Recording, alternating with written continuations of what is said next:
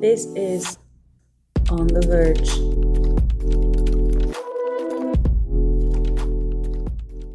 Hello, everyone. Welcome back to On the Verge.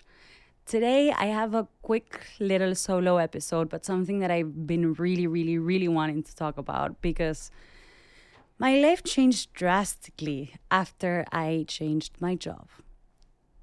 With this came a lot of fantasizing about quitting my old job.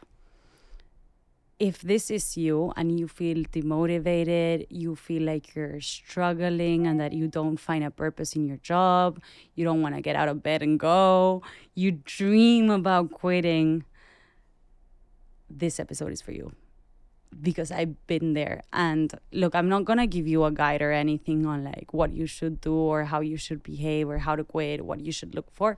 But I think sharing the journey that I went through might help you because I struggled so much with this. Like face first of all, like facing change is really scary. But second, like looking for a job while you have a job that you don't like.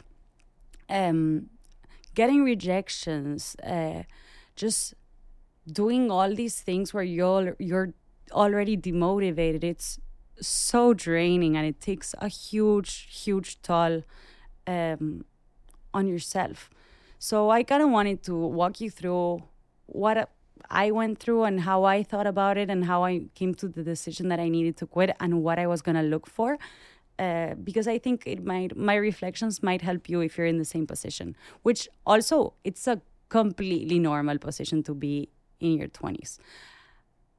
I also wanted to clarify my change of jobs didn't just in- entail changing jobs, it entails changing industries. If that's also the case for you, I know your struggle because it's also like whatever job you're applying to, they want you to have experience in the field. And you're like, wait, but I don't you can make it happen. It just it does take a lot of work, but honestly, you got it and don't go crazy. You will be able to change. It just takes patience, it takes effort and it takes time. I think the first step in like being unhappy with your job and feeling demotivated and whatever. Look, if you can't get out of bed and you really don't want to go and you're in the office and you're miserable or working from home and you're miserable and you don't like your boss and like whatever's happening with your work life, if it crosses your mind already, like, oh, I think I want to quit, then I'm not saying 100% quit because for some people it goes through periods and sometimes you're happier with your job and sometimes you're not that happy. I think for me the first step was like okay, I have all these th- all these feelings. Do I really really want to quit and why? when I answered this question, I really knew there was no way I wasn't gonna quit. Because the the main thing I saw is I looked up to my managers and to my managers' managers and to the boss's boss's boss and boss, the boss of the boss, like all the way to the top. And I asked myself, do, do I want this for me? Do I want to be like them? Do I look forward to this kind of future? Uh, is this what I want to spend my time doing? Does this fulfill me?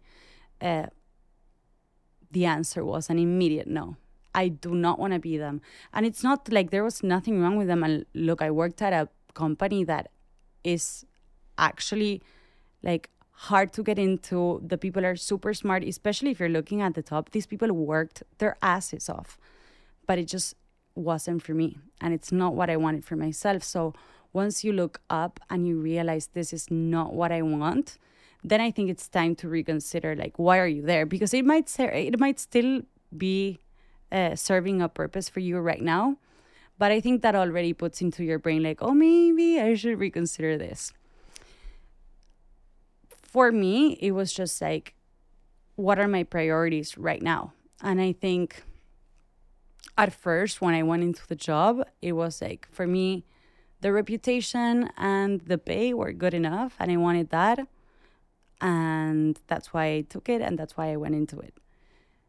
Once I started having all these feelings of like, this is not for me, I want to do something that I feel more passionately towards. Um, and it's not just paying the bills for me right now. I, I need more than that. I need a job that I feel like I want to go to, not just because I'm getting paid, but because it fulfills me a bit. this wasn't the case with my old job. Um, and so my decision to quit was made. It was like, I don't look up to the people uh, around me. Uh, I do not want this career path. This does not fulfill me or motivate me. It is time for a change. So I knew 100% I needed to quit. And a really fundamental part here, if you're asking yourself these questions, is to not consider people's opinions. You know the answer to this as to why you are there. Is it serving your purpose, short term and long term? If it's not, and you're willing to take a risk and change, that decision is fully up to you. No one can tell you what's good for you, only you can tell yourself that then the question came of like okay i know i don't want to do this this world is not for me. I was in the finance industry. I decided, hell no, I'm changing industries. This is not my world. I don't want this. I don't feel this. This just is not the kind of job I want to do in any sort of way. Um, so then I started thinking, what would I do now? And there was a point where just so I was so so so low that I wanted to escape and I just wanted to quit with no plans or whatever. And I think that could work. Look, you do you. But when I started considering like just quitting because I couldn't take it anymore, I realized that if I did that, that would only make me feel worse because I felt very lost in life. So I think if you're at the point where you're considering you're considering quitting your job, it's really key to think what you want to do. And if it's if the answer is taking time off because you need that to reset and that will make you feel better, I support that. Go ahead and do that. But if it's just like dropping everything because you're miserable, but that could lead to a worse outcome, then figure out what your next step is. If it's traveling, great. If it's uh, taking time off, great. If it's finding a new job in a new industry, great. If it's staying in the same industry but a new job, great. Do what you need to do, but think about that. That would be my main advice. The second part for me was like, okay, now I know I want to quit, but uh, I realized that if I just quit and go do nothing or go back home to Argentina, I will have a deeper crisis because my crisis is not just that I don't like my job, it's that I don't really know what I want to do. So then the search started looking for new jobs. I selected a couple industries that I wanted to look into. And I know everyone tells you this, but you need to talk to people. You need to, you just need to. And I hate networking, it's my worst nightmare.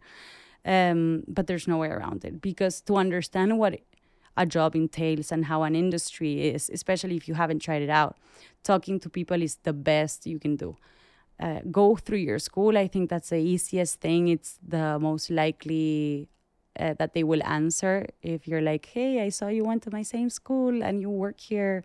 How do you like it? Would you have a minute to chat? And then honestly, just randomly email recruiters that you, um, I don't know, see on LinkedIn or anywhere online for companies that you like.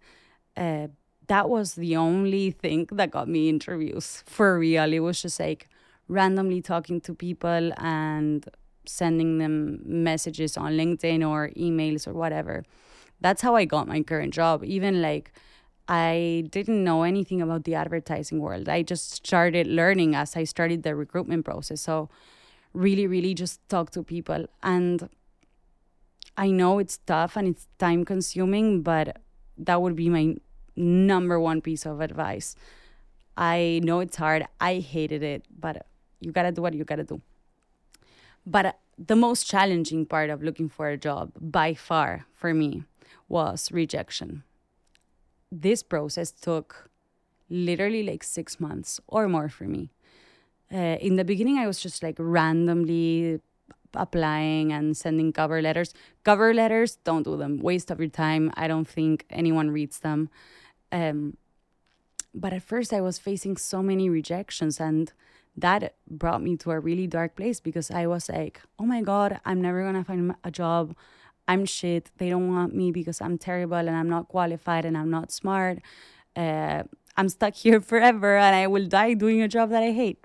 That's not the case. And learning how to deal with rejection in a healthy way has been the most important part of the process and just trusting that things will work out.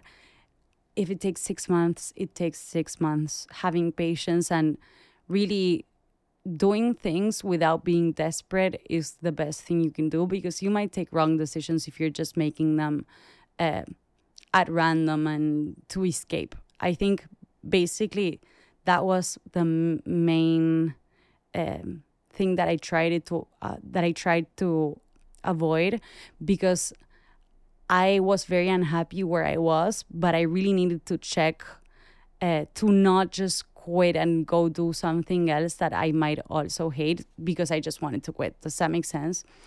Um, so I started having interviews, and that was hard, especially when you when I didn't get them. There was one at NBC that I had several rounds, and I was so excited for. It was like a dream job for me, and then I got rejected, and that was such a hard pill to swallow, but I think it taught me things. And from every interview process that I had, I learned. It was also very draining to do interviews while working because it's like you have to do it in the middle in the middle of the day and organize it around your schedule and hide it from your bosses and your coworkers. It's just like it's really really tough prepare for the interviews like really learn about the companies that you're interviewing for. They will 100% ask you why you want that job. And i think the more you know about that specific role and that specific companies the higher your chances are basically. And then just getting to the point where you're deciding okay do i want to at the point after the interviews and whatever you get a job. Do you really want this job? And does it fulfill the requirements that you need from the job from through this whole process i think i changed my mind from being like feeling like i was being tested by them to testing them. And i think that's also a key part of the interviews actually. It's like in the interview you're testing them as much as they're testing you. Once you get an offer from wherever it is you need to check that it works for you there's also like there's logistical things like is the pay enough? Because at some point i got another job offer and the in, the industry was, was cool. The team seemed really nice. Um, they had a better remote policy that i really wanted that i wanted to go into a hybrid model that i didn't want to be in the office every day. But the pay was absolute shit. And i knew i couldn't live off it in new york so i had to say no. And for a while i was really considering taking it because i was like oh money doesn't matter and I agree, there's like things that are more important, but you also need to make sure that it works for your life and that you can sustain yourself if that if that's what you're looking for in a job. But whatever those requirements are for you, make sure that you're testing them as much as they're testing you. And then the last quick thing that I wanted to talk about is the actual quitting, because this drove me insane. Once I like, okay, first, when you get an offer and you really want to quit your job, this will be a fucking massive weight off your shoulders, and it's the best feeling ever. If you're in any way like me, then comes the part, the dreadful part, that's actually quitting. I had never quit. This was my first job. I was like, how the fuck does one quit? And it is scary. And to be honest, I was extremely, extremely just nervous and living the situation in my mind a thousand times before it happened. Like I imagined all the conversations I was gonna have word for word a million times. And what I realized I was doing to myself is I was suffering before it had even happened because I was just living it in my head over and over and over again. Uh, for me, I also stayed quite a bit without quitting. Uh, so I had to like act motivated at work when I already knew I was leaving. And then I was going on vacation and then I was coming back and quitting. I suffered my entire vacation from like arriving back in the office and having the conversations to quit. I think the most important thing I did is I was honest, but always keeping like a lot of respect in the conversations and trying to exit in the best way that you can. Do your job until the last day. Don't leave a bad impression. Even if you disliked your bosses and you disliked your job or whatever the case is for you leaving a positive image behind will not only be good for your like your work image and your future connections and whatever uh, which I, I don't really think that way because i think that's calculated. I did it because i didn't want to bring negative energy into my quitting situation. And i actually felt so good that i kind of fulfilled my role until the last second and i did what i needed to do and everyone wished me well. And actually the quitting part is way less dramatic than you could imagine to be honest uh, in my head, the scenario of quitting was a thousand times worse than it was when I had the conversations. And I think the lesson here is like, you're just not that important. You never were, you never will be, especially in a corporate job. Like, you are replaceable. So if you feel any sort of guilt, which was where I was, I feel guilt about everything, but we're working on that.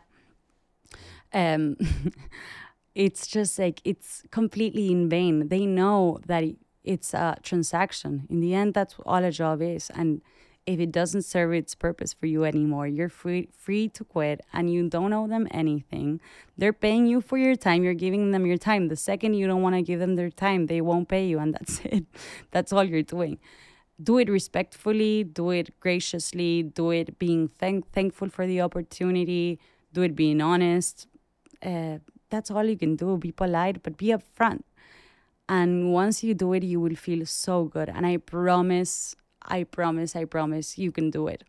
And you're the first person that's against you in a way when you're going through all this job search and the rejections and the struggles. It is really, really hard, but check yourself.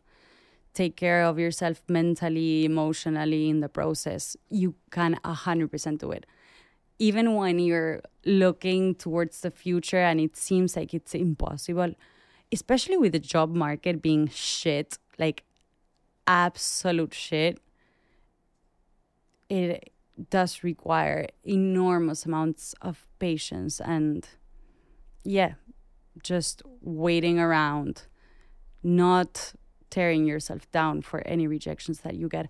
Also, I'm speaking from a place where I was looking for a job with a job, and in the end, that's extremely privileged. I know a lot of people are looking for a job without a job, so there's a whole extra stress there, probably financial, that makes it a hundred times harder. So if you're in the situation like me of looking for a job with a job, the key thing here as well is starting to be thankful for what you got, even if you don't like it. There's always the changing perspective that can make it a bit better. I knew I didn't want to be there long term and I knew it wasn't for me, but I tried to make my day today as good as I could and just like work with what I got, what I got basically. That's my little quitting guide. I know this is like a really brief episode and if there's anything like specifically to the job search and the emotions that come from deciding you're to quit, how you're to quit, the job interview process. Uh, I patience. That's my number one piece of advice, and really, really, really reflecting upon why you want to quit. I think those will be very useful tools in in your life in general. Just always reflecting on what you're doing and why are you doing it at this point in time taking action when you need to take action uh, oh, also one last piece of advice regarding the job search. The more you can standardize it, the better. Because I feel like at some point I was just like desperately looking. I would go through periods where I applied to a thousand things, then to nothing. Uh, when desperate, stopped. I then I got to a point where I was like, okay, I'm gonna apply to this to five jobs every day or three jobs every day, whatever's manageable for you. Do it in a more standardized way. Do not go desperate if a job has been posted for three weeks, don't even apply. Apply to the new ones, um, and just like create a system that works for you. That will make you feel like you have a bit more control, and that helped me. Maybe it will help you. Uh, this was all over the place, but maybe it will help. The content recommendation that I want to give for this episode is um, specifically for the job search. There's two girls that do a podcast that right now I cannot remember the name, but I will put it in the description. They just talk about uh, everything like work related, and I was listening to this nonstop. So I will leave it there. If you're in the same situation, go listen to it. I think it could really help you. Uh, and I know a lot of content is really, really overwhelming when you're looking for a job, and they're all telling you what to do and how to network and how to apply and how to prepare for interviews and all these things. For me, all of that just made me feel really shit. I know I'm giving you a bit of advice right now. I wanted to walk through my journey, to tell you what worked for me a bit, and also talk about it in like a more emotional sp- perspective. Do not tear yourself down because I did that to myself and it brought me nowhere. Didn't find me a job really. I only started getting interviews when I was feeling better. I was more relaxed. I was more confident because if you feel like you're shit, they will think you're shit too. If you think you're confident and that they would be lucky to have you, they will feel that way too. I hope this was useful. Thank you for listening. I hope you have a great rest of your week and hope to see you back on On the Verge. Please leave any comments that you want or topics that you want to hear more about. Subscribe if, if possible. Remember also you can watch the episodes on YouTube with video now and yeah, just thank you so much. See you next time.